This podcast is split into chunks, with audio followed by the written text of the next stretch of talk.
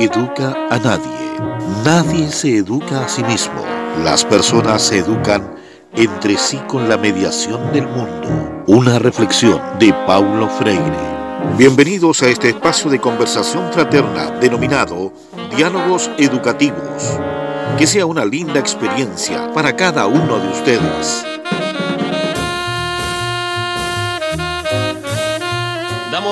Bienvenida a este capítulo, nuevo capítulo de Diálogos Educativos. Damos las gracias a nuestra fiel audiencia que cada día va siendo más y más, se van sumando más escuchas, se van interesando más en esta iniciativa que tiene como finalidad precisamente mantenernos conectados, mantenernos comunicados, mantenernos un poquito más cerca en estos tiempos de pandemia, eh, haciendo especial énfasis en temáticas relevantes de nuestro acontecer educativo comunal, algunos más o menos cercanos a lo que es la convivencia escolar, ¿ya? Pero que al fin y al cabo nos retribuyen en enriquecer los procesos, ¿no es cierto?, que se están llevando en este contexto de crisis sanitaria por la pandemia. Esta semana, una semana especial, ¿no es cierto? Se acerca ya el, el 18 de septiembre, fiestas patrias, un tiempo de estar en familia, pero también viviéndolo de una forma más distinta. Eh, le doy especial agradecimiento eh, por el capítulo de la semana pasada. Nos estuvo acompañando ahí el sector gremial de educación. Nos acompañó don Luis Salamanca Pérez en representación del Colegio de Profesores. Estuvo también don Héctor Burgos Gangas en representación perdón, de los asistentes de la educación y también nos acompañó ahí también nuestro alcalde quien eh, cada vez que recurrimos a él siempre acepta gustoso en participar de estos diálogos. ¿ya? Y esta semana nos acompaña acá un, panel de, lindas mujeres, debo decirlo. Eh, hace mucho tiempo que, no nos veíamos. Eh, nos acompañan eh, esta semana las directoras de los jardines BTF de, que administra el Departamento de Educación. ¿ya? por tanto, este capítulo va dedicado especialmente a la temática educación en la niñez temprana retos y oportunidades. ¿ya? Un, sector de nuestra población que eh, recobra especial importancia respecto a cómo han vivenciado este tiempo de confinamiento. Los niños creo yo que, y por sobre todo quizás la primera infancia, tiene ahí eh, una especial relevancia porque en contextos de confinamiento obviamente todo es mucho más distinto. El encierro, los niños lo viven de una manera mucho más estresante quizás que nosotros los adultos. Tienen ahí mucho menos recursos que nosotros. Por tanto, es una temática muy, muy importante de abordar. Y como todas las semanas, yo les agradezco mucho a, los, en este caso las invitadas, por darse el tiempo y conocer un poco más respecto a lo que estamos haciendo en este contexto de pandemia. Así que, sin más, para no aburrirlos tanto, voy a, a presentarlas, ¿ya? Vamos a hacer una ronda de presentaciones y después empezamos ya con las conversaciones. En este caso, Veo aquí la primera carita a la tía Maggi. Tía Maggi, ¿cómo está usted? Hola, buenas tardes a todos y todas. Un gusto, Sergio, Yana, Carmen Gloria, a todos quienes nos están escuchando. Un saludo cordial. Les habla Margot Catalán Villarroel, más conocida como la tía Maggi, encargada de la sala cuna y jardín infantil Mis primeros pasos del sector urbano de la comuna de Santa Bárbara. Muchas gracias por la invitación. Con gusto estoy acá. Muchas gracias, tía Maye. Se le agradece eh, su tiempo y, claro, todos, todos la conocemos como la famosa tía Maye. Así que muchas, muchas gracias por su tiempo y por querer estar presente acá conversando con nosotros. Tenemos por acá a Yasna. Eh, ¿Cómo estás, Yasna? ¿Cómo te ha ido? Hola, hola a todos el panel. Muchas gracias por la invitación. Habla Yasna Ramírez, soy la directora de la Sala Cuna Jardín Infantil, mi pequeño mundo del sector de los Junquillos. La verdad es que estoy muy agradecida y un poquito nerviosa también por, por estar acá, pero muy contenta. Muy contenta porque podemos ser un, un gran aporte a la comunidad y sobre todo a nuestro establecimiento. Así que gracias. Muchas gracias, Yasna. Qué bueno verte por acá de una manera virtual. Tenemos por último acá a, Carmen Gloria. ¿Cómo está Carmen Gloria? Hola, muy buenas tardes a todos los presentes. Eh, les habla Carmen Gloria Díaz Navarro, directora de la Sala Cuna y Jardín Infantil Ronda de Niños y Niñas, ubicada en el hermoso, en el hermoso lugar de los Boldos. Igual, eh, un poco nervioso, como dice Yasna, por esto, esta es una experiencia nueva, así que en muchas personas lo nuevo genera nervio y yo soy una de ellas. Así que bien igual contenta de poder eh, llegar a la comunidad, tanto del sector urbano y ojalá igual rural, hoy día con, con la conexión a internet esto se expande, así que bien, bien poder llegar a muchas familias. Qué bueno, muchas gracias Carmen Gloria. Un bonito sector los boldos, ¿no es cierto? Y también muy, muy fértil, ¿no es cierto? Ahí acostumbran a tener hartas plantaciones de verduritas, así que se les agradece ese aporte también sí, característico del, la sector, comunidad. Sí. Así es, así es. Y bueno, chiquillas, eh, agradecerles nuevamente por el interés, por querer estar conversando el día de hoy. Eh, para contarle un poquito a los auditores, eh, las chiquillas estaban nerviosas de conversar el día de hoy, lo cual también se agradece porque esa es una muestra también de, interés, de interés de, que las cosas resulten, de interés de que podamos hacer algo bonito la jornada del día de hoy. Y ese interés también nos, o nerviosismo también nos moviliza, ¿no es cierto?, a, conversar. Y, la primera pregunta, o el primer diálogo que vamos a, tratar de, estructurar acá, es, algo que a, la comunidad también le interesa, pues, en el sentido de que cómo han estado cada una en, sus jardines, ¿no es cierto? Cuéntenos un poquitito respecto a, aquello.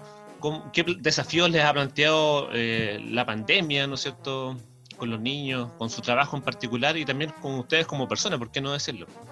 Así que podríamos comenzar por, por la tía Maggie. ¿Cómo, ¿Cómo ha estado eh, el trabajo de ustedes como Jardín Infantil Sala Cuna en este contexto? Gracias, Sergio. Bueno, eh, esta pandemia comenzó con harta incertidumbre. Yo nunca me imaginé, eh, hago una culpa respecto de ello.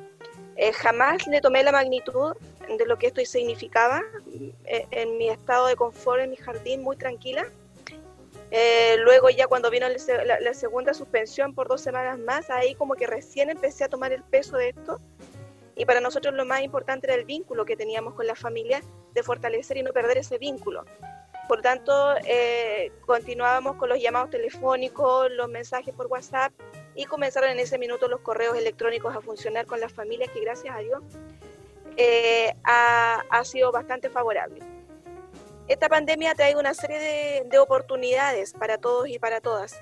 No ajeno a ello es esta reunión que primera vez que la hacemos y por eso estábamos tan nerviosas, pero mm, es una oportunidad más de todas las que se nos han presentado oportunidades de muchas capacitaciones, Sergio, muchas, muchas, muchas, muchas, una oportunidad para aprender muchísimo y para apoyar a las familias fundamentalmente eh, en lo que era contención de los niños y las niñas que estaban confinados, encerrados en su casa, que ya como todos sabemos no son casas amplias, no son con patios amplios, son casas pequeñitas donde eh, su espacio se disminuyó notablemente en relación a lo que ellos disponen en el jardín mamás que estaban trabajando eh, sus horarios completos, jornada completa. Nosotros atendemos de las 8 de la mañana hasta las 6 y media de la tarde. Y hasta esa hora recibimos y atendemos niños, mamás que no estaban acostumbradas a estar con los niños, que llegaban en la tarde a atender a sus hijos para ducharlos, eh, una sopita y a la cama. Bien, ahora se ven enfrentadas a una serie de situaciones que los niños también muy estresados eh, nos pedían, nos llamaban, nos pedían recomendaciones y frente a eso buscamos todas las herramientas que nosotros podíamos eh, disponer de ellas para ayudar y contener a las familias. De igual manera, acudimos a la red, a lo que es Chile Crece Contigo, para nosotros eh, poder canalizar algunas ayudas necesidades de familias que ellas lo manifestaron oportunamente. Seguimos trabajando con la red, lo que es Chile Crece, para poder eh, canalizar algunas necesidades socioemocionales que se han presentado. Lo que es el área pedagógica, em, terminamos lo que era un diagnóstico como, como se podía frente al contexto que se nos estaba presentando. Y hoy estamos trabajando en un plan anual que eh, está mm, eh, dirigido por lo que es la priorización curricular que entregó el Ministerio de Educación. ¿Ya? Y la familia se les envía eh, eh, semanalmente, los días lunes se les envía una actividad para que las familias desarrollen en su casa con los niños y las niñas. Es una actividad más que nada de juego, cuentos. Y eh, de igual manera nosotros seguimos informando a las familias, manteniéndolas conectadas con todo lo que es el, buen trato y los estilos de vida saludables.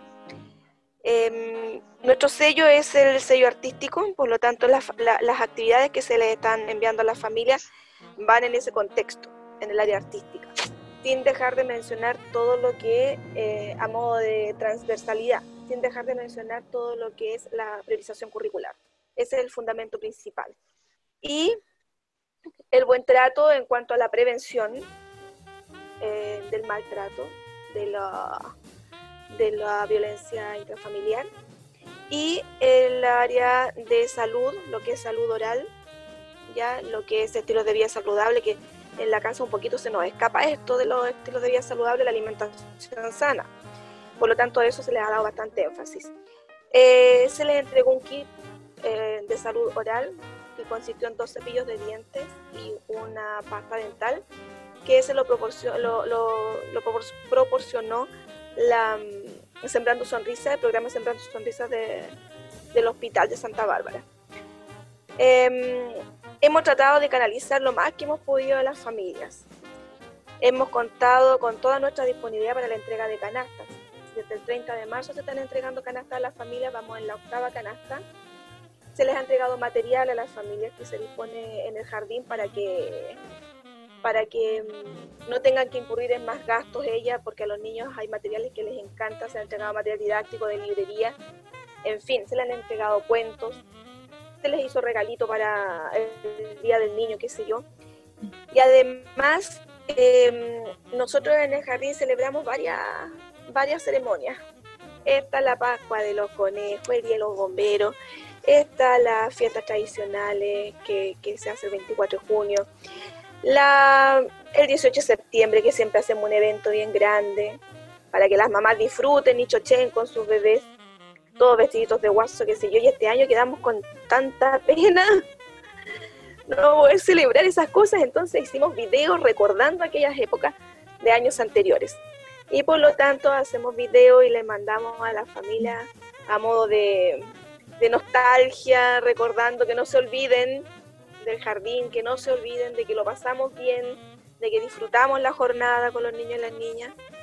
Así es que atentas siempre las, las educadoras ellas todas las semanas eh, tienen como misión llamar, tener contacto con las familias y yo me comunico con ellas mediante correo y WhatsApp, toda la información en otro ámbito que no es el pedagógico. Súper. Eh, sin, duda alguna, yo siempre lo he conversado con, con mis círculos cercanos que yo, si hay una de las profesiones que admiro realmente, es la labor de las educadoras de párvulos, porque ahora en pandemia, creo yo, se va a poner de relieve el gran trabajo que hacen y la gran y enorme paciencia que tienen. Si uno está colapsado con lo suyo, yo me pongo en el lugar de ustedes que están con muchos más niños, por tanto, eh, es una labor bastante eh, poco valorada, que ojalá con el tema de la, de la pandemia, el confinamiento y las vivencias asociadas a aquello por cada uno de los padres, ¿no es cierto?, destaquen y, pongan de relieve la labor que ustedes realizan. Por tanto, ese, es un punto que, quería mencionarlo. ¿ya? Eh, ¿cómo... Gracias por el valor que se le da. sí, sí, por supuesto, por supuesto. Yanna, ¿cómo ha estado eh, tu jardín? ¿Cómo estaban sus funciones? ¿Cómo se han reestructurado con este tema del confinamiento, la pandemia? Mira, eh, la verdad es que eh, Margot hizo un, gran panorama de, cómo trabajan los jardines infantiles porque la verdad es que las orientaciones y los lineamientos son muy parecidos. Y yo le escuchaba con mucha atención lo que ella mencionaba y eh, quiero mencionar algunas anécdotas que han ocurrido, por ejemplo, con algunas personas que, que saludan y te dicen, oh, ¿estás descansando? ¿Cómo, ¿Cómo has estado? ¿Has descansado harto? Y la verdad es que... Mm, es que es todo lo que dice Margot. Eh, los jardines de vía transferencia de fondo, al igual que la JUNSI, al igual que Integra, al igual que todos los establecimientos educacionales, tenemos gran responsabilidad. Ya no tenemos un currículum, em, un currículum como eh, la educación básica o como la educación media o como, la, o como la educación universitaria, pero hoy en día nos encontramos en una mirada muy transversal. Nosotros hoy en día eh, tenemos la misma responsabilidad y el mismo protagonismo que tiene, eh, que tiene eh, todo el currículum de enseñanza mm, educativa. Entonces, eh, la verdad es que estamos en un escenario igual muy complejo. Este tiempo de, pandemia ha sido un, un subir y bajar, ha sido una montaña rusa desde el día uno, desde desde marzo, porque partimos como con la incertidumbre de cómo, cómo iba a ser esto, que también todo yo creo que en un principio le bajamos el perfil porque estamos tan en mala la pega, eh, queriendo hacer tantas cosas, nosotros nuestro jardín empezamos con un proceso de fiscalización, ya de, un programa de, reglamento interno, eh, con la Subsecretaría de Educación. Entonces ahí hay un, un feroz trabajo de, de reglamento, de plan de convivencia, de un plan integral de seguridad, entonces, em, estábamos en esto cuando se vino la, emergencia. Y como dice la Maye, en principio bajándole un poquito el perfil, ya preparándonos porque ya viene y después ya viene la segunda parte de que eh, se vienen más, más días y no, y no saber a qué nos enfrentamos. ¿Cómo vamos a trabajar con la familia? ¿Cómo vamos a trabajar con el equipo? Cómo nos íbamos a organizar nosotras, entonces, eh, como, como líderes de nuestra comunidad educativa y también como, como seres responsables de, de, un hogar, ya con hijos pequeños, otros hijos grandes, y así un, un sinfín de, de, actividades. Así que la verdad para aquellos que nos están escuchando, no ha sido fácil.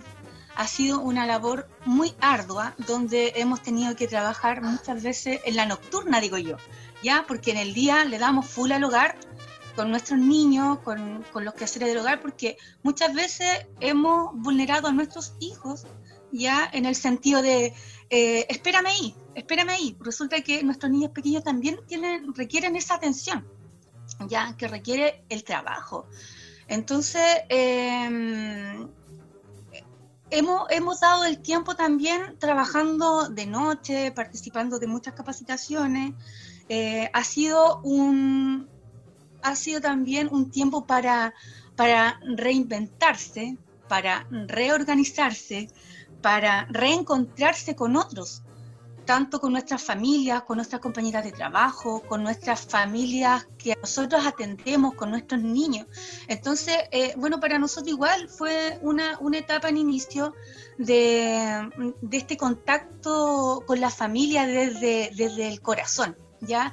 Del llamar a la familia cómo se encontraba, dejando la parte pedagógica no de lado, pero dándole prioridad a, la familia en, su sentir, porque estaban todos pasándolo muy, están todos muy choqueados, ¿ya? Eh, de, de, la incertidumbre, de la angustia, no saber qué va a pasar, de que si los niños tenían que volver porque es una obligación o, otros que definitivamente no los van a mandar. Entonces vienen muchas inquietudes, vinieron muchas preguntas, el, el de nosotros también informarnos de, de, protocolos y de, entregar a la familia una calma de que, de que este era un proceso, de que todo lo íbamos a ver paso a paso. Y eso fue como la, la primera etapa de nosotros, y tanto de las familias que nos sorprendemos como también de, lo, de los equipos, ¿ya? De las funcionarias. Y bueno, después de, tanta, de tanto estudio, porque de verdad que ha sido un periodo también que, que ha sido súper interesante y rico en, en, estudiar, en estudiar mucho, de prepararnos, de, de, informarnos, de entregar información a la familia, de entregar información a los equipos.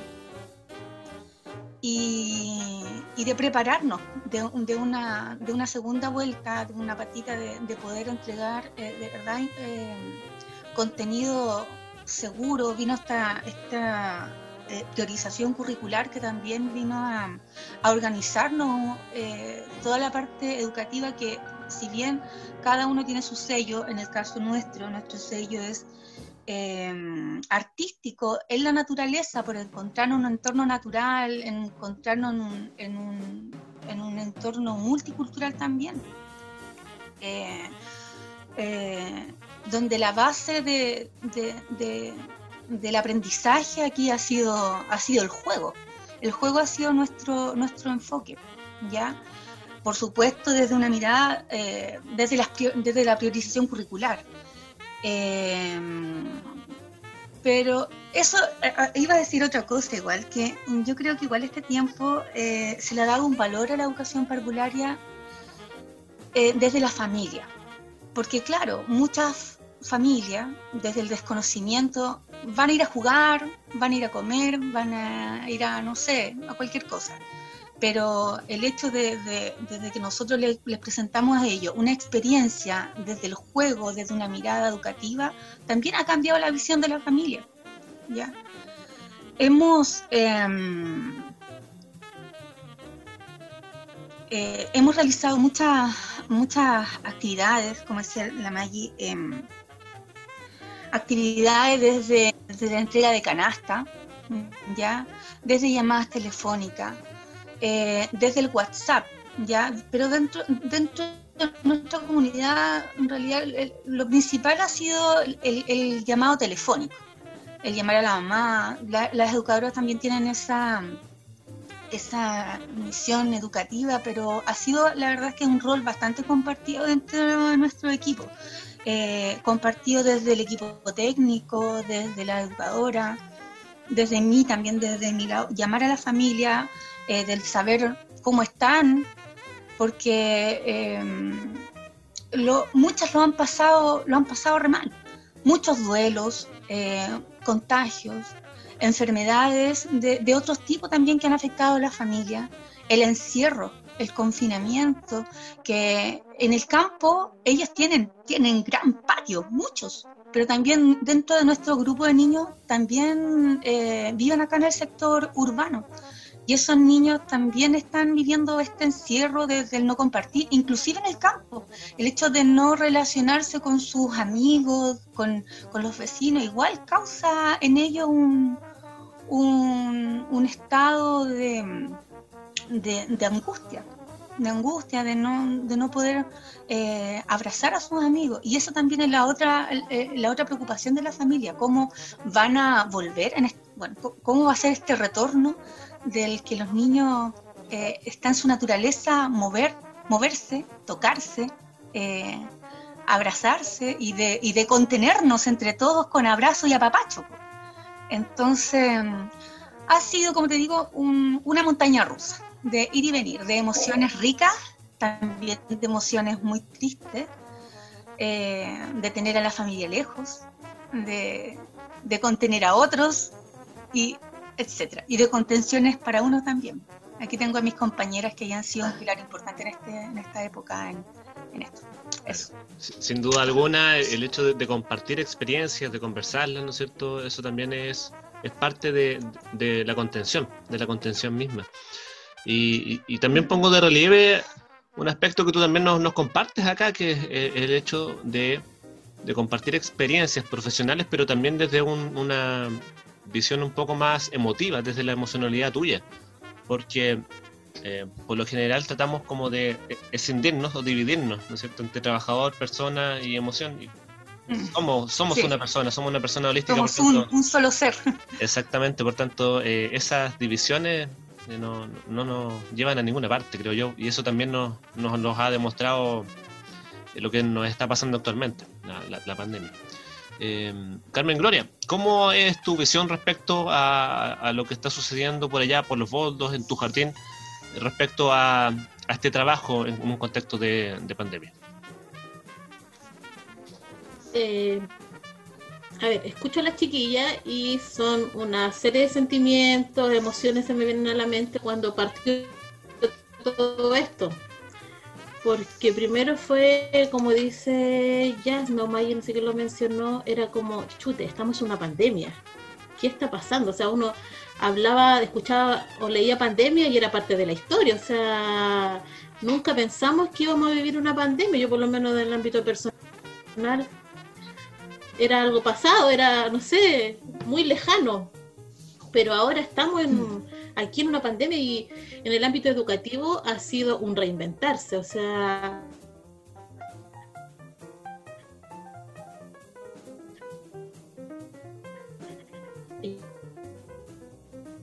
ya, cómo llegamos a la familia bajo este contexto donde no podemos, no podemos eh, ya no podemos ir al jardín, la jornada normal que acabo de tal manera.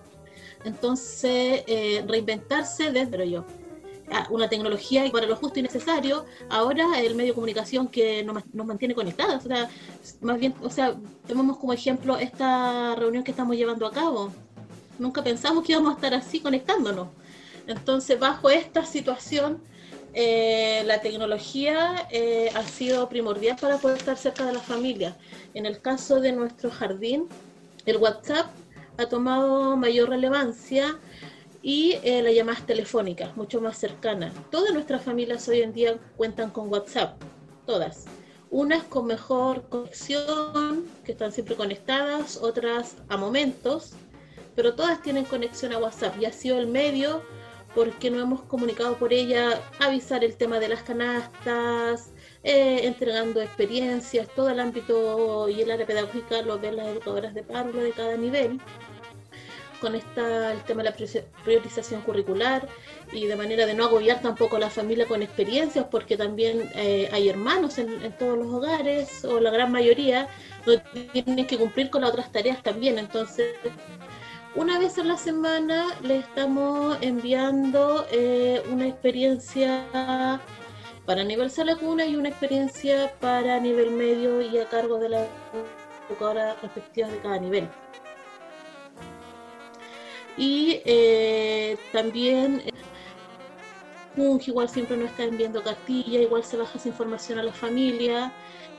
Eh, usando la tecnología igual para hacer esto un poco más novedoso, usando el TikTok igual, entonces usando diferentes aplicaciones que están en los medios y, aprendiendo igual, porque uno tiene que aprender, está constantemente aprendiendo y ha sido un gran desafío. Porque, como lo mencioné, estamos un poco temerosos con la tecnología, usándolo para ciertas cosas, pero ahora es el momento y sí o sí, no hay opción.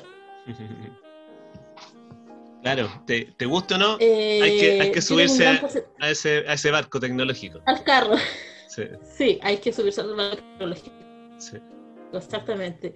Igual, enfrentando un tema eh, que no es ajeno a muchas familias y a realidad, ejemplo, yo vivo en un sector rural donde el Internet eh, pasé por ya la tercera compañía y es la que me ha podido dar mejores resultados y es la última opción que tenemos como familia, porque no, no contaba con buen internet, eh, pues mis compañeras de trabajo, las chiquillas igual, eh, fueron testigos de aquello, de una videollamada como esta que pudiéramos estar realizando, no sé, pues las cinco veces, seis veces se me caía el internet. Entonces igual bajo esa situación era súper eh, engorroso tener que realizar una reunión porque al final no era provechosa. Pero ya ese problema se solucionó y estamos con mejor conectividad.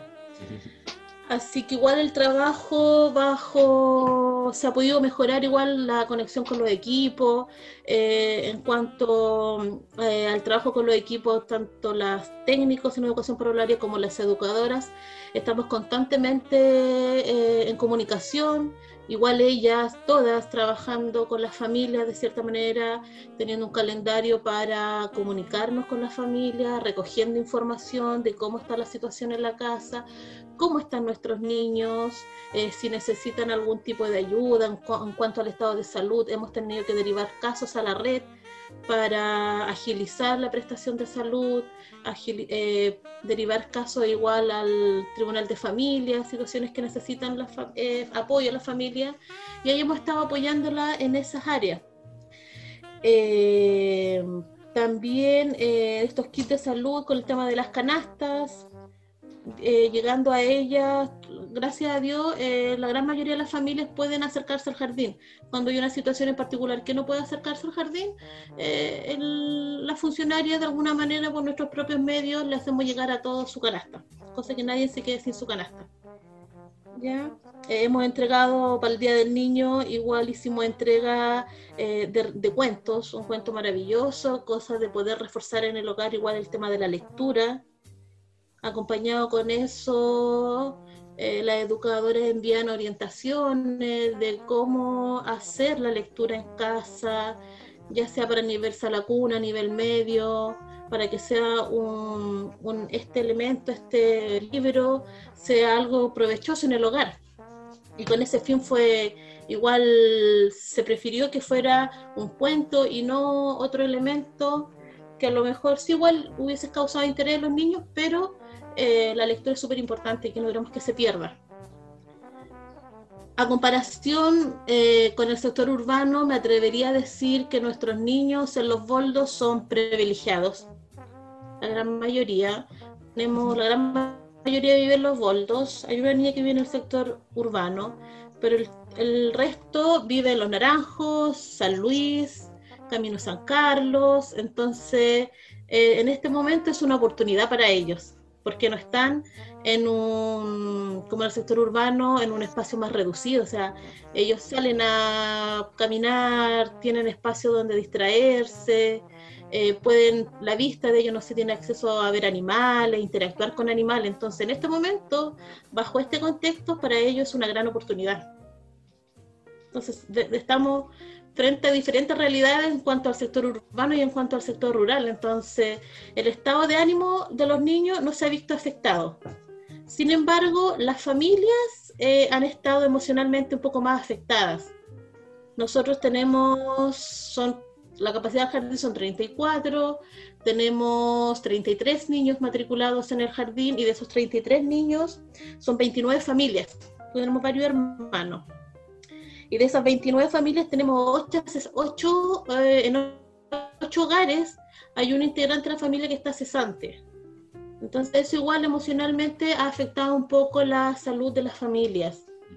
Un poco más inquietos, eh, eh, un poco el tema de la incertidumbre, saber qué va a pasar, porque cuando todos sabemos, cuando la parte económica se ve afectada a la casa, obviamente se afecta a la salud mental igual, o sea, nos vemos más vulnerables, no sabemos qué va a pasar el día de mañana, si van a poder tener los recursos para sustentar su hogar, eso igual les afecta. Pero los niños eh, emocionalmente tranquilos, contentos, algunos han pasado por momentos más eh, que han estado más irritables, despiertan en la noche, son la minoría. Me, quedo ahí eh, con, un concepto súper importante que, nos entrega Carmen Gloria y que también es un, concepto que se ha repetido en, gran parte de los episodios que hemos tenido acá, que es el concepto de, la salud mental. ¿ya? Eh, y la salud mental no tan solo de los niños y niñas, eh, sino también de las familias, ¿no es cierto? Y además, ¿por qué no decirlo de ustedes como funcionarios? Eh, es un concepto que, que, es transversal y por algo eh, se ha repetido en, cada uno de los capítulos, creo yo.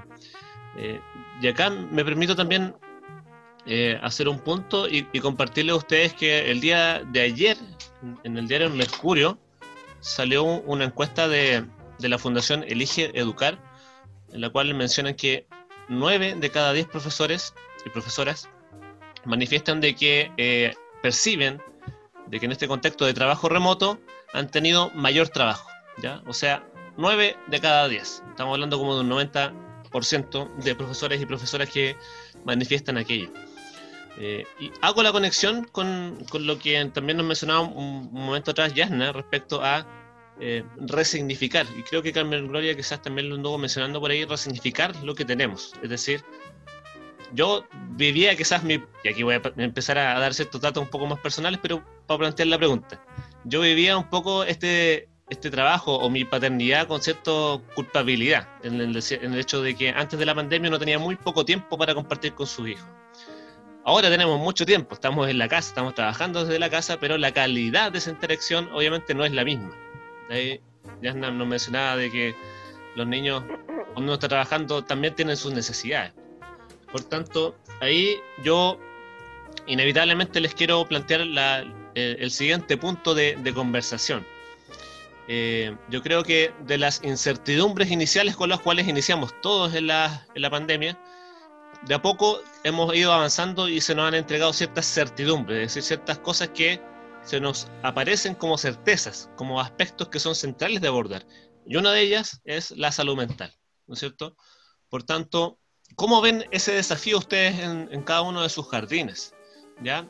Eh, y aquí planteándolo con, los aciertos y desaciertos, ¿no es cierto? Con los aspectos positivos y quizás con aquellas cosas que quizás faltarían por recursos, por tiempo, etcétera. Eh, ¿cómo, ¿Cómo lo perciben ustedes la temática de salud mental al trabajarlo dentro de sus jardines, ¿no es cierto? Pero eh, transversalmente, con sus eh, niños y niñas, con los apoderados, con ustedes mismas como funcionarios. Tía Maggi, le, planteo ahí la pregunta. me quedó dando vuelta lo que dijo Carmen Gloria y que también lo dijo Yasna. Esta es una oportunidad que nos ha entregado esta pandemia así como hay limitantes, también hay desafíos eh, y, tomándolo como, como oportunidad, es la única vez que vamos a estar en familia, que vamos a conocernos como familia, porque no nos conocíamos como familia. Y te lo digo en el ámbito personal y profesional, o sea, evaluando a mi familia, las mamás que atendemos nosotros, de un rato para otro se vieron confinadas en su casa, algunas con cuatro niños, donde subió la luz, el gas, el agua, la alimentación y vino el estrés porque no saben qué hacer con estos niños, porque no saben cómo trabajar con ellos para mantenerlos ocupados, porque no cuentan con un computador, porque no cuentan con internet para las clases. Por lo tanto, se ven enfrentadas a una tremenda incertidumbre cómo lo van a hacer, un nivel de estrés alto. Lo mismo pasa con las funcionarias. Se ven enfrentadas en la casa con sus niños. Si bien es cierto, yo no tengo niños pequeños, tengo un hijo universitario y una hija de enseñanza media, pero que, a la una les tengo que tener el almuerzo porque a las dos siguen con clases. Y yo a las ocho y media empiezo con la USACH, a las diez empiezo con la otra, y a las once viene el Chile Crece, termino a la una y se vino un café con pan con queso y sería. Entonces, esto mismo que a mí me pasa, le pasa a todas las familias y de verdad que es estresante. Muchas veces tuve que decir y, hablar con mis colegas y decirle, por favor, toma tú este curso, este taller y yo para poder tomar el otro, para no verme tan colapsada y hubo minutos que simplemente no podemos seguir así, nos vamos a volver locas. Esto del descanso en, la casa nunca ha sido. ha sido trabajar para nada.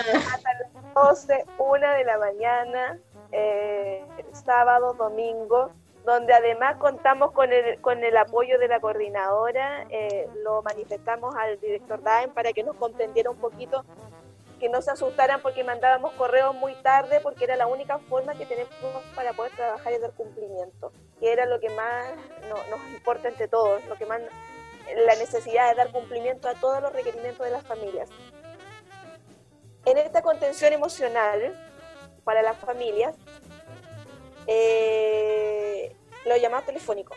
Tenemos llamado telefónico en registro de 45 minutos, de 48 minutos, de 32 minutos. Registro de llamada telefónica donde las familias se explayan y se explayan y se explayan porque necesitan desahogarse. Y ahí estamos nosotras, las funcionarias, para poder darles contención, darles oído a todas sus dificultades. ¿Y ustedes con quiénes se desahogan? Y nosotras ¿De nosotras? una videoconferencia entre Jan y Carmen y nos contenemos y lloramos las tres. Gracias a Dios tenemos ese nivel de, de compañía, por decirlo, de, entre las tres para poder eh, contenernos un poquito y bajar los niveles de estrés, hacer las sugerencias. Yo lo haría así, yo hice esto, en fin, para poder compartir han sido oportunidades que nos ha dado esta pandemia, han sido limitantes, el Internet, el computador han sido limitantes tanto para las familias como para las funcionarias, y funcionarias que no tienen un buen Internet, que no tienen una buena, eh, un, computador de que disponer, pero algunas se las arreglan y dan cumplimiento para ir allá con apoyo a las familias siempre enfocadas. La buena disposición ha estado siempre, em, familias que ayudan en la entrega de las canastas, la coordinadora que nos ayuda, las mismas colegas, las compañeras que se hacen cargo de, una canasta que no la familia no la puede ir a buscar. Tuvimos familias con COVID, allá las fuimos a visitar y apoyo también para ellas en lo que necesitaban, tanto en alimentación como en artículos de aseo también, que es importante. Eh, eso ha sido un poquito lo que es socioemocional. Mucho, mucho han ayudado las capacitaciones.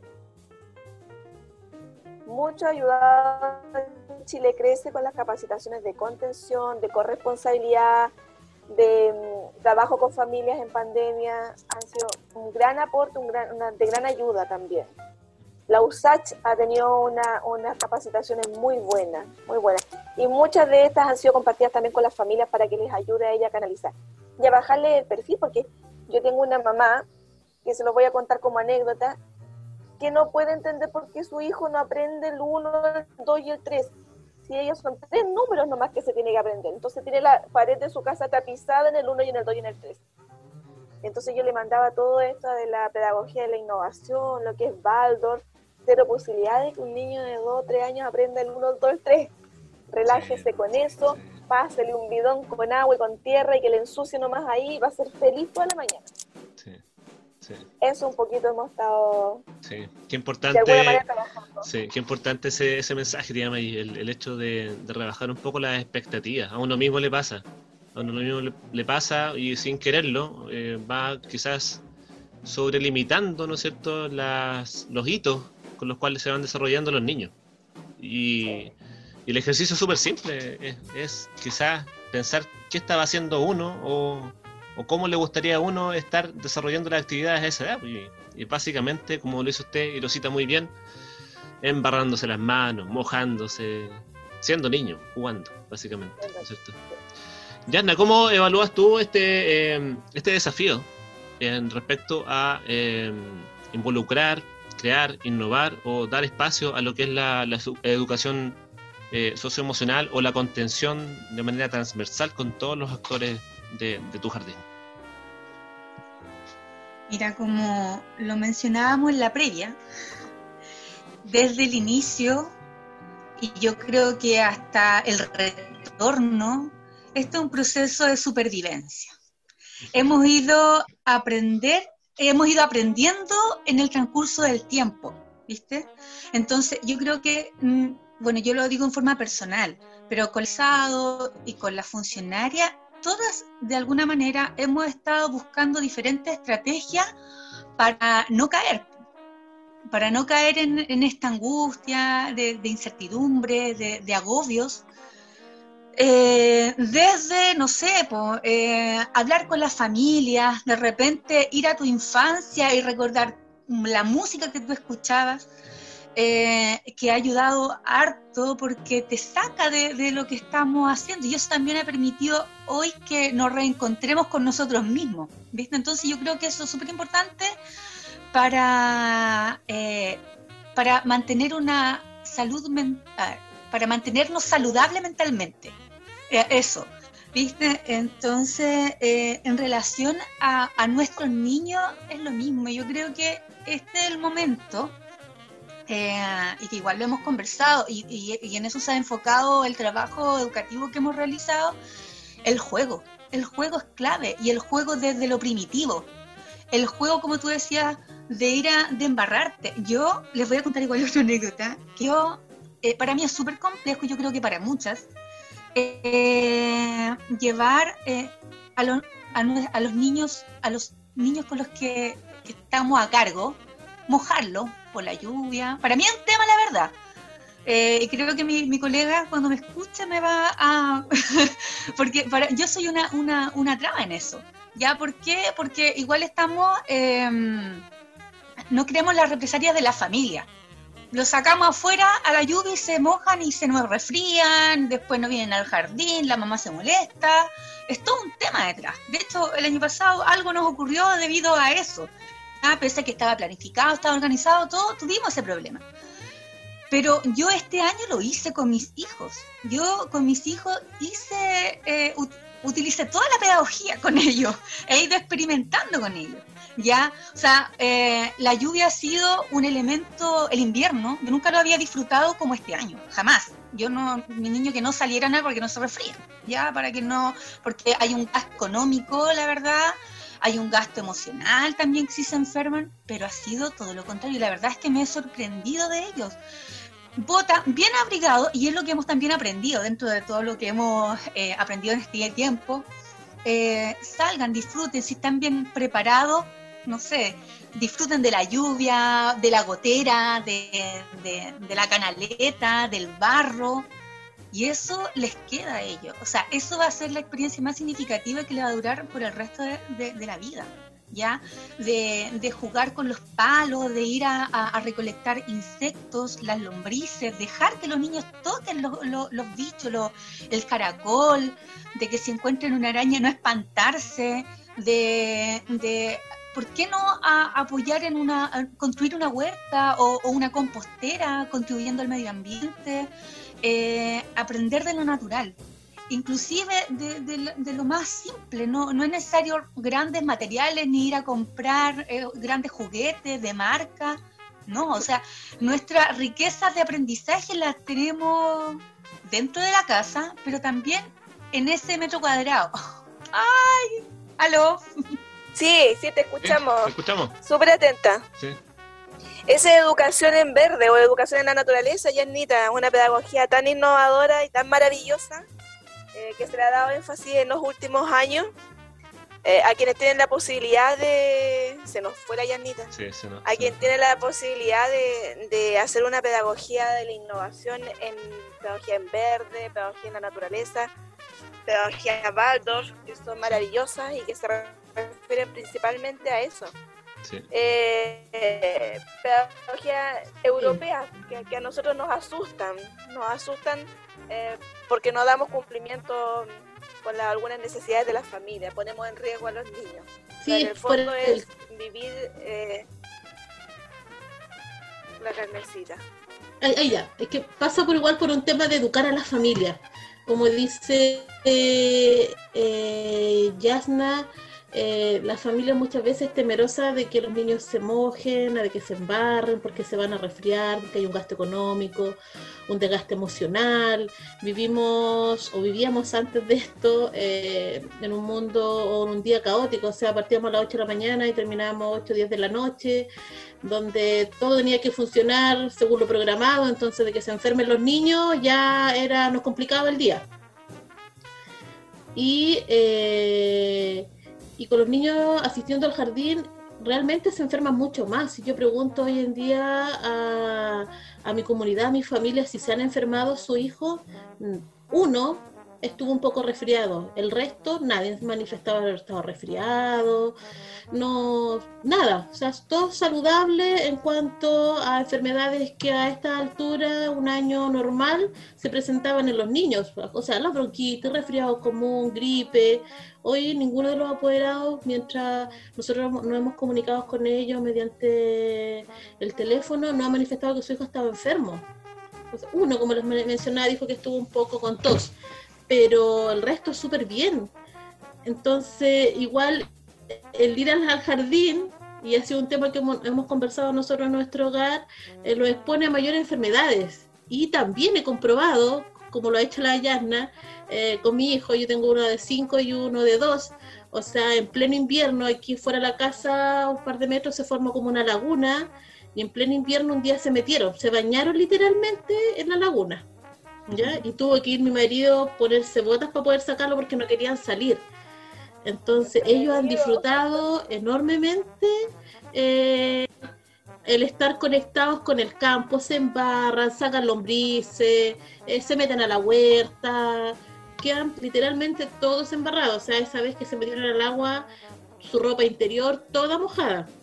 Y, y las primeras instancias eran de temor igual, o sea, se van a resfriar, se van a enfermar y no han pasado todo el año invicto, no se han resfriado nada, absolutamente nada. Entonces, eh, igual ha sido rico aprovechar esa, esa, tener esa instancia de que, de que exploren con la naturaleza y, ha sido como terapia también porque como cuando estamos con mucho trabajo, muchas capacitaciones, eh, los dos en mi, en mi, casa estamos con teletrabajo, mi marido y yo, Entonces, eh, mira, aquí viene.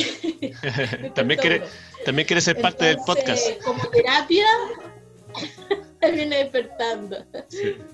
Como terapia ha sido sacarlos al, al, al patio y que se mojen, o sea, ya, 15 minutos, media hora que salgan, decimos Mario, ya. ¿Terminaste tú? Sí, ya. Yo no, ya, yo estoy lista, después veo lo, que, lo otro que tengo que continuar. Y le damos media hora para que jueguen, para que se embarren, se mojen, y después vuelven y vuelven renovados. O sea, es muy significativo este contacto con la naturaleza, lo que genera en ellos, porque los tranquiliza, vuelven con otras energías, porque antes de eso pelean entre los dos, se quitan los juguetes, eh, uno quiere una cosa, el otro quiere otra, lloran. Entonces no están bien emocionalmente, llega un momento que están estresados. Y mi hija mayor lo dice, porque en un, momento nos escuchó a nosotros los adultos. Mamá, ya estoy estresada, quiero salir. Entonces igual eso a nosotros nos genera igual, eh, obviamente, una demanda, estar ocupados de ello y buscar estrategias, buscar estrategias para que ellos igual estén bien. Entonces, atender a nuestra familia, atender todos, es un, es un círculo que tenemos que estar pendientes. Así es. Carmen Gloria, ¿y cómo, cómo evalúas tú esta, esta temática que estamos conversando respecto a eh, el desafío que se nos presenta de abordar temáticas de, de salud mental o de contención emocional dentro de los espacios de los jardines? No, es un gran desafío y lo tenemos, yo creo que es lo primero que vamos a tener que abordar una vez, o sea, desde ya hemos tenido capacitaciones buscando eh, desde el punto emocional cómo mantenerlos saludables mentalmente a nivel de familia y también entregando contención a la familia. Y pasa eso que dice May, o sea, uno de repente tiene programado llamar 10 minutos a una familia y ha pasado más de una hora. Entonces, no sé, pues como anécdota personal, un día eh, ya estábamos por almorzar o tomar once, entonces dije, hoy me llamado alguna familia, hace rato que no sé de ella, y yo le digo, dame 10 minutos que voy a llamarla, y volví como a la hora y media. Entonces, y no puedes cortar porque hay una familia que, que te está contando sus situaciones, eh, que tú parte, pasa a hacer, eh, a contenerlos a ellos, ellos están desahogando, entonces esa parte es súper importante que lo escuchen a ellos. De, repente a lo mejor no le vamos a solucionar el problema en sí, la situación que lo por la situación conflictiva, el problema en sí que están viviendo ellos, pero el hecho de nosotros poder escucharlos, empatizar con ellos, es un gran alivio de que se sientan escuchados. Sin duda, sin duda, dar el espacio para precisamente la escucha, pues, la escucha, la conversación, ese mismo hecho ya es contención. Claro, y pasa a ser parte del apoyo de que entrega el jardín. Y así le pasa igual con mis compañeras, con las educadoras, con las técnicos que llaman, que de repente uno eh, se anticipa y estima cierta cantidad de tiempo para una llamada y la llamada se extiende mucho más considerablemente.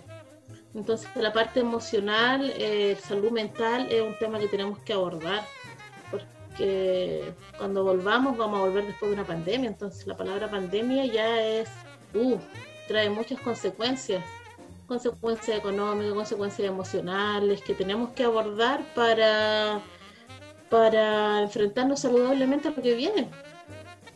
Así es, chiquillas. Y, ya... saludables mentalmente, ¿cómo enfrentamos las otras situaciones? Sí. Sí, y ya llegando a, la parte como más eh, final de, esta grabación del día de hoy, eh, una temática que igual se articula con lo que estábamos conversando recién, ¿ya? Que dice relación, y esto también lo, conversamos ya en, el podcast eh, pasado con el sector gremial, pero es una pregunta que, es transversal y, creo yo que se lo voy a plantear a todos, todos los invitados que están acá acompañándonos.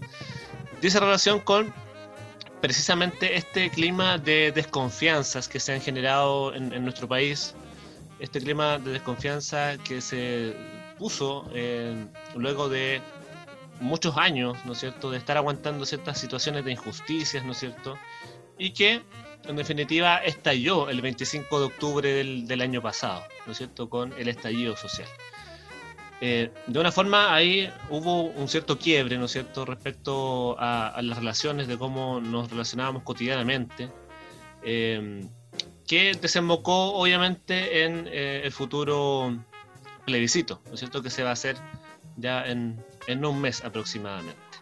pero mi pregunta va apuntada a, estamos posicionados en este clima de desconfianza, ¿no cierto?, vemos al otro como un enemigo, vemos al otro como alguien que hay que sobrepasar y competir, ¿no es cierto? Eh, percibimos ciertas injusticias en nuestra realidad. ¿Cómo creen ustedes desde eh, sus ámbitos de competencia, ¿no es cierto? Ustedes que trabajan directamente ahí con la primera infancia, están em, empezando a sembrar semillitas, ¿no es cierto?, en los niños y niñas. ¿Cómo creen ustedes que se puede contribuir a generar un clima de confianza con ellos, un clima de, de sana convivencia entre ellos, con ellos y también con sus familias. Tía May. A ver, Sergio, esto eh, en, forma muy personal, esta pandemia yo la vi, la suspensión de actividades la vi como una forma de callar el pueblo. Eh, de bajarle el perfil un poquito al estallido social que estaba en ese minuto así lo vi yo. Y después cuando vino, vine a darme cuenta que esto ya era gigantesco, eh, recién ahí entendí que no, en realidad no era por el estallido social, sino que era porque había una pandemia de importante valor que había que dar. Em, nosotros tenemos que preocuparnos de fortalecer, de sensibilizar lo que es la educación parvularia, que se ha visto tan desmejorada en los últimos tiempos. Y a lo mejor toda la vida ha sido igual. Nosotros los vía transferencia de fondos estamos muy por debajo de lo que es la Junta Nacional de Jardines Infantiles. Y por eso recibimos una homologación, una ley de homologación que se llama que viene a mejorar un poquito nuestros sueldos, eh, pero que jamás nunca van a ser iguales a lo que la JUNGI recibe y nosotros somos dependientes. Los fondos con los que nosotros nos administran son de la Junta Nacional de Jardines Infantiles y nos administra el Departamento de Educación.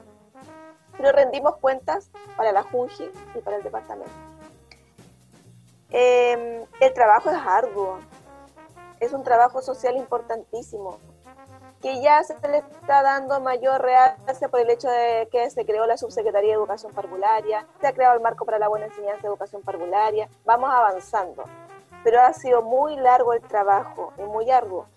Y en nuestras manos está seguir sensibilizando a través de los planes y programas que nos entregan las bases curriculares de educación parvularia con lo que es ciudadanía, eh, los planes de ciudadanía que tenemos que implementar en los jardines. Tenemos que además incorporar lo que es el marco para la buena enseñanza, que viene a eso también. Y es un trabajo largo y algo que solamente lo tenemos que hacer las funcionarias que estamos ahí. Si nosotros no le damos el valor eh, el realce que esto tiene, eh, difícilmente lo van a tomar. Pero es un trabajo largo y que estamos en eso, estamos trabajando para ello. Estamos trabajando con la, priorización curricular que nos entrega, que está en las bases curriculares, y con este eh, plan de ciudadanía que nos entrega también los lineamientos para poder sensibilizar lo que es la educación parvularia con las familias y, no. y nuestro ente cercano. Acá tengo, Mira, voy a, voy contar algo. Años atrás yo hablé con don Daniel y le pedí que se, se, informara respecto de los jardines infantiles vía transferencia de fondos, que indagara, que buscara, que se interiorizara en ello para apropiarse de eso y nos defendiera frente a la junta y las injusticias que nosotros veíamos. Han de saber ustedes que hemos tenido varios paros a los cuales nosotros no siempre hemos asistido porque eh, no hemos hecho parte de manera pacífica, sin suspender actividades, eh, pensando siempre en las familias, siempre en el bienestar de ellos, de los niños y las niñas, con quién se quedan esos niños si nosotros no estamos. Eh, pero eso no ha significado que no estamos de acuerdo con las demandas de nuestras compañeras. Por el contrario, estamos súper de acuerdo y vamos a apoyar siempre la manera que nosotros nos planteamos y que sea democrático como lo vamos a plantear. Em, es una sensibilización muy grande que hay que hacer, una revalorización de la educación parvularia, que tú como bien lo dijiste al principio, Sergio, eh, ahora te das cuenta de, lo que es, eh, del valor que tiene estar todo el día con los niños y las niñas y entretenidos, pero para eso nos educamos, para eso nos formamos y para eso seguimos nosotros perfeccionándonos y educándonos. Ese es nuestro compromiso. Pero también pedimos eh, la sensibilización de las familias frente al tema de la educación parvularia específicamente. Y sin duda hay que comenzar a, revalorizar, ¿no es cierto?, eh, a todos los profesionales y por sobre todo a aquellos que, por sobre todo ustedes, ¿no es cierto?, que están trabajando directamente con lo que va a ser el futuro, ¿no es cierto? Ustedes están creando futuro. Eh, es así, ese es el mensaje, ¿no es cierto? Y está, digamos, lo dije al comienzo, antes de la pandemia me imagino yo que estaba como infravalorado, pero espero, eh, muy sinceramente espero que después de la pandemia, luego de que las familias hayan pasado eh, mucho tiempo con sus hijos e hijas, valoren realmente el trabajo y la profesión que ustedes desempeñan día a día, ¿ya? Porque implica un, tremendo compromiso y además también un tremendo desgaste para usted como persona. ¿ya? Eh, Yasna, eh, estábamos conversando, bueno, Yasna ya volvió, ¿ya? Se, nos fue, pero eh, volvió rápidamente, ¿ya? La tecnología. estaba toda inspirada. parte del proceso. estaba muy inspirada. Pero ya, ya regresó con nosotros. Así que no sé si acaso te a, escuchar un poco el contexto de, de la pregunta. Sí, Sí, pero igual, sin embargo, igual quiero retomar un poquito porque la, la, pregunta, la temática anterior, sí, porque estaba mm, como para terminar la idea. Eh, si bien yo estaba diciendo de que em, el juego desde la naturaleza, desde la naturalidad de cada uno, es muy importante para la salud eh, mental de los niños, también los adultos tenemos que em, tenemos que buscar estrategias para, para poder permitirles, para permitirles el ensuciarse, el permitirles, eh, algunos a lo mejor me van a decir, pero es igual estresante, pero que este, este es el proceso donde nosotros tenemos que aprender de ello, ¿ya? Tenemos que eh, dar las oportunidades a los niños de que aprendan y también darnos la oportunidad a nosotros de, reconocer, de, reconocer la, lo, más, lo que es más relevante, la verdad. ¿Ya?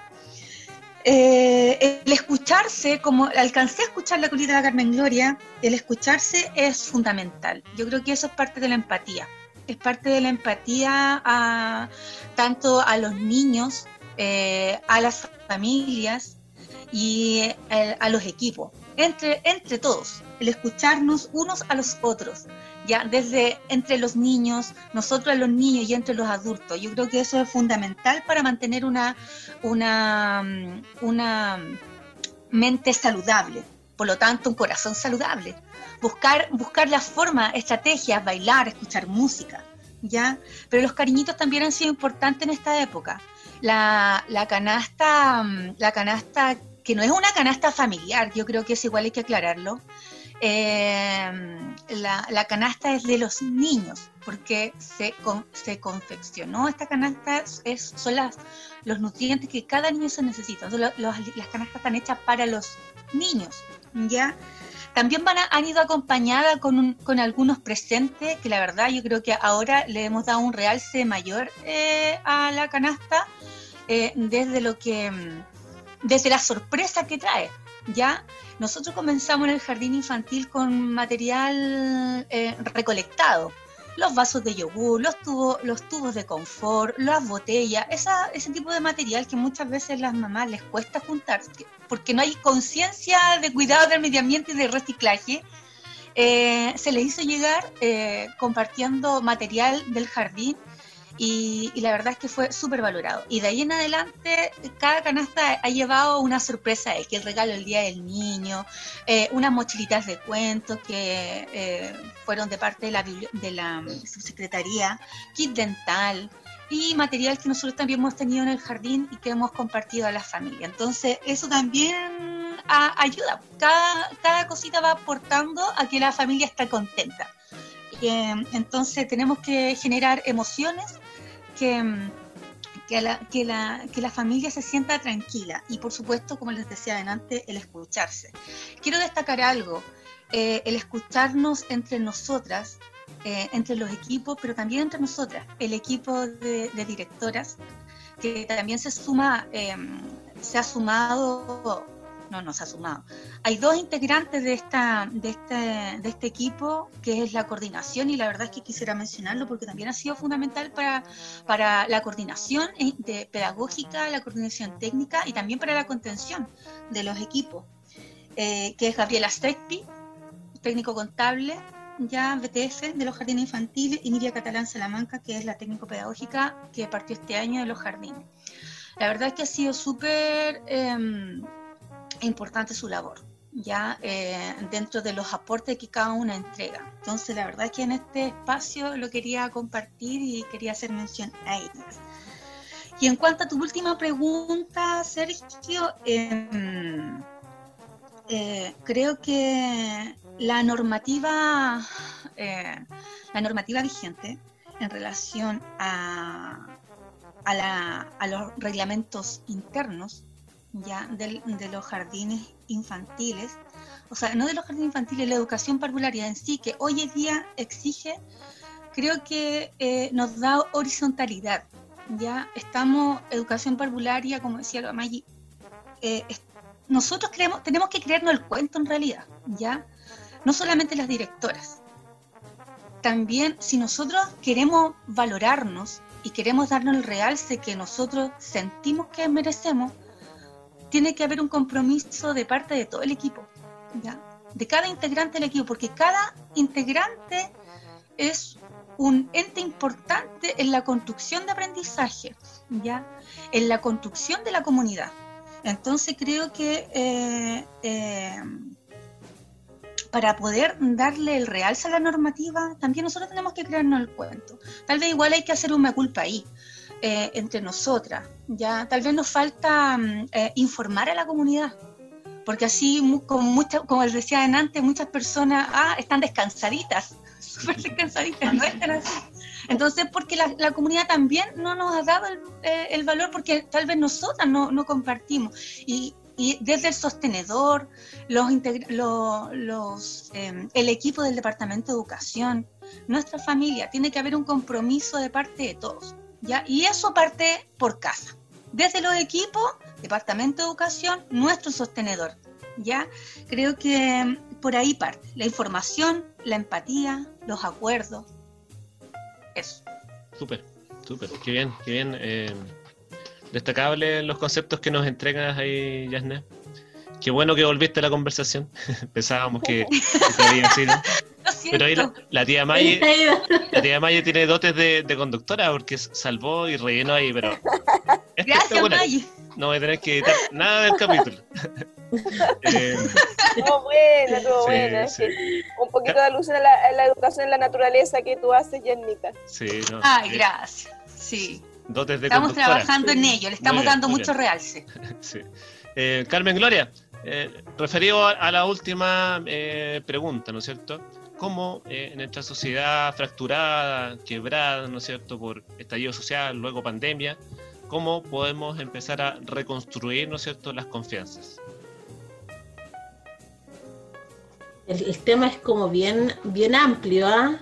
y, y, sensible hoy día el tema del estallido social, es un tema contingente y que no va a terminar quizás cuándo cuando veamos un país que sea justo para todos. Entonces, desde el punto de vista de la educación parvularia, hay mucha injusticia hoy día.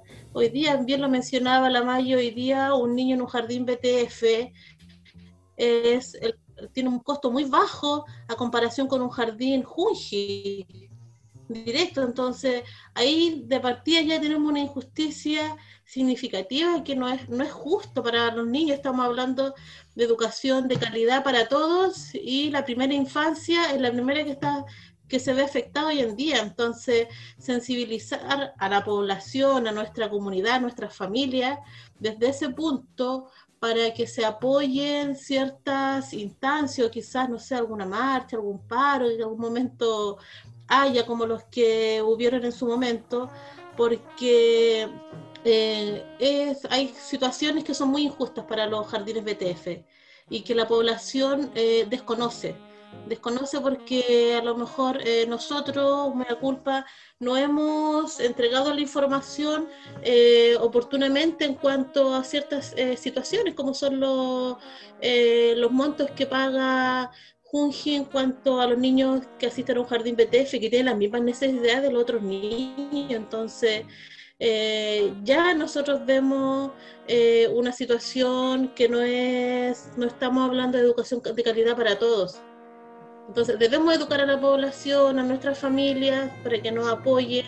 Debemos también nosotros como jardín en la comunidad, en cuanto a los equipos, igual eh, estar alertas con el tema en en cuanto a todas las situaciones que se vayan generando a nivel de gobierno para que en algún momento nosotros esperamos eh, que esto se regularice. Y si estamos hablando de educación de calidad para todos, que realmente sea para todos.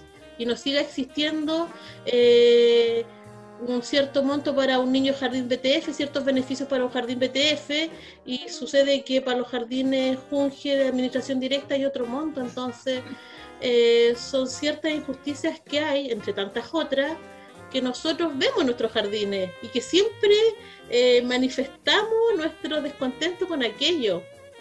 Entonces la desconfianza, a lo mejor las familias confían en nosotros, en el trabajo que estemos, haciendo nosotros en los jardines, ¿ya? Porque nos entregan a, nuestros, a sus niños para que nosotros los eduquemos, apoyemos todo este trabajo de transición al colegio, pero yo creo que hay una responsabilidad a nivel de gobierno. Sí, sin duda, sin duda eh, hay reivindicaciones de, de, carácter gremial que también pasan por recuperar las confianzas, por sobre todo entre la ciudadanía, porque son actores como intermedios, ¿no es cierto? Desde el Estado, ¿no es cierto?, hacia eh, la ciudadanía y ustedes, por sobre todo, son eh, actores que median entre aquellos por sobre todo con un, concepto tan importante que es la infancia.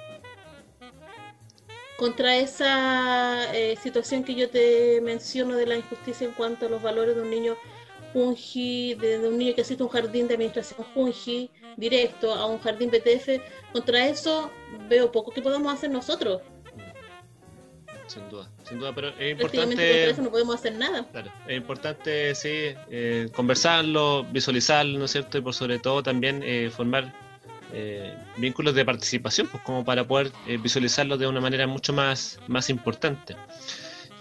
chiquillas, estamos, estamos llegando ya al final del capítulo. Siempre los tiempos se terminan haciendo muy, muy cortitos, ¿ya?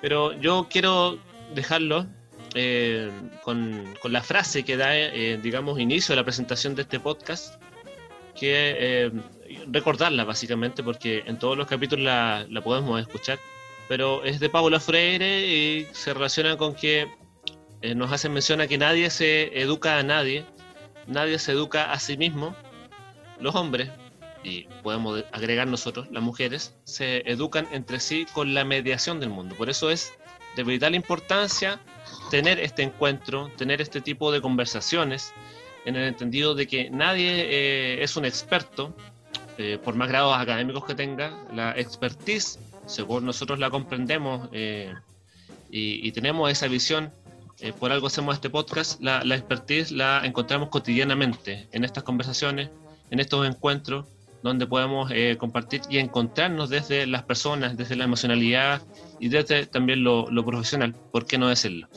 Así que, chiquillas, para mí eh, siempre va a ser un, honor, un, grato honor conversar con ustedes. Eh, insisto en que valoro demasiado el rol que ustedes cumplen, no tan solo en su profesión, sino en la sociedad. ¿ya? Y de alguna manera se ha tratado el Estado de emparejar un poco más la cancha, pero sin duda falta mucho más. Por tanto, eso también parte por eh, la sociedad, por eh, hacer un reconocimiento hacia la labor que ustedes desarrollan cotidianamente, día a día, y hasta en pandemia, ¿por qué no decirlo?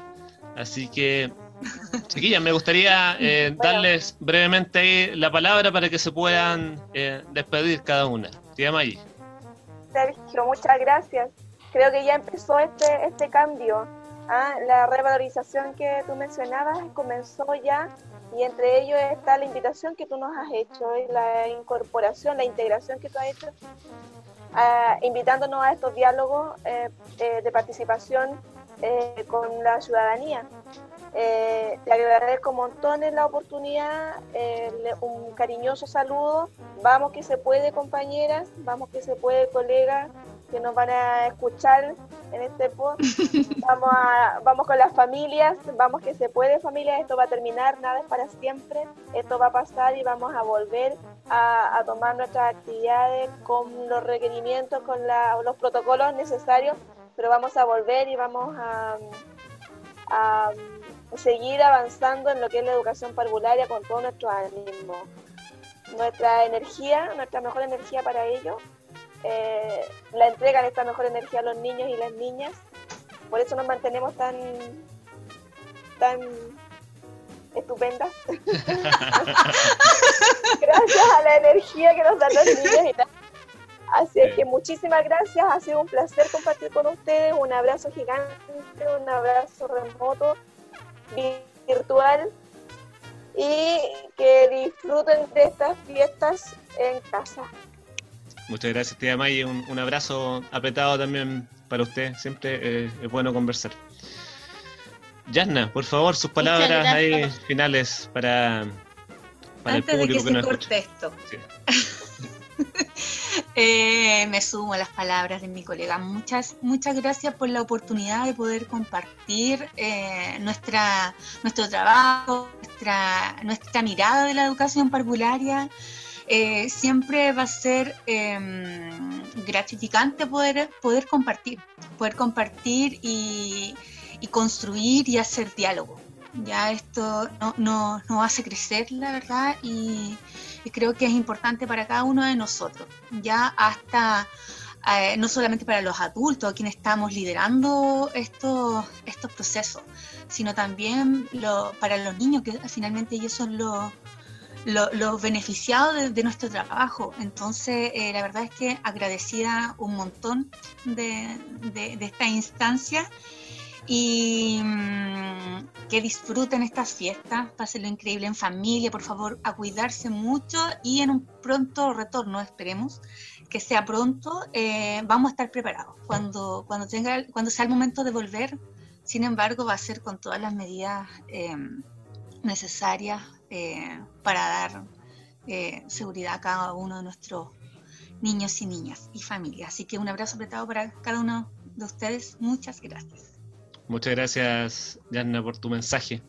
Así será, pues, cuando toque volver, vamos a estar ahí al pie del cañón preparados. Al pie del cañón. Sí. Exacto. Carmen Gloria, sus palabras finales. Y agregar, como dice Yasnita, Sergio, bueno, primero que todo, eh, muchas gracias por la invitación. Ha sido muy grato esta, esta este momento eh, reunidos. Y agregar lo que dice Yanna, ya nosotros eh, nos estamos preparando en cuanto a los protocolos de seguridad que vamos a tener que tener en el jardín para tranquilidad de la familia y confianza. ya estamos trabajando en aquello. Así que a esperar cuando nos toque volver, ya con toda la energía y a que podamos llevar a cabo un buen retorno.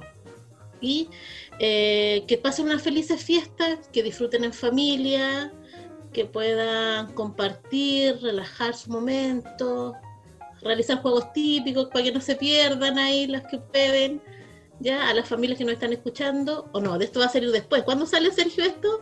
No, mañana, 18, justo. Así que estamos precisos con el mensaje. Ah, ya, entonces va, a quedar para que puedan seguir disfrutando. Así que a no olvidarse los juegos típicos, todos los que los puedan eh, llevar a cabo. Así que felices fiestas, que disfruten. Y nos estamos viendo, ojalá, en otro, en otro podcast. Así es, pues. La invitación desde ya queda realizada. Si no. Pueda salir otro por ahí, otra pues. temática. Sí, si no es esta primera temporada, ya para la segunda temporada o tercera, porque eh, ha tenido un buen, muy buen recibimiento esta iniciativa. Así que eh, también agradecerle al público que, nos escucha. Hay interés de, saber, ¿no es cierto? Hay interés de comunicarse, por sobre todo de escuchar qué es lo que se está haciendo actualmente en educación. Así que, chiquillas, yo les reitero el agradecimiento. Eh, muchas gracias, tía Maye, Yasna, Carmen Gloria. Muchas gracias por acompañarnos el día de hoy. Y será ya hasta un próximo capítulo de Diálogos Educativos. Así que muchas gracias, hasta luego. Gracias. Chao, chiquillas. Nos vemos, que esté muy bien. Muchas gracias.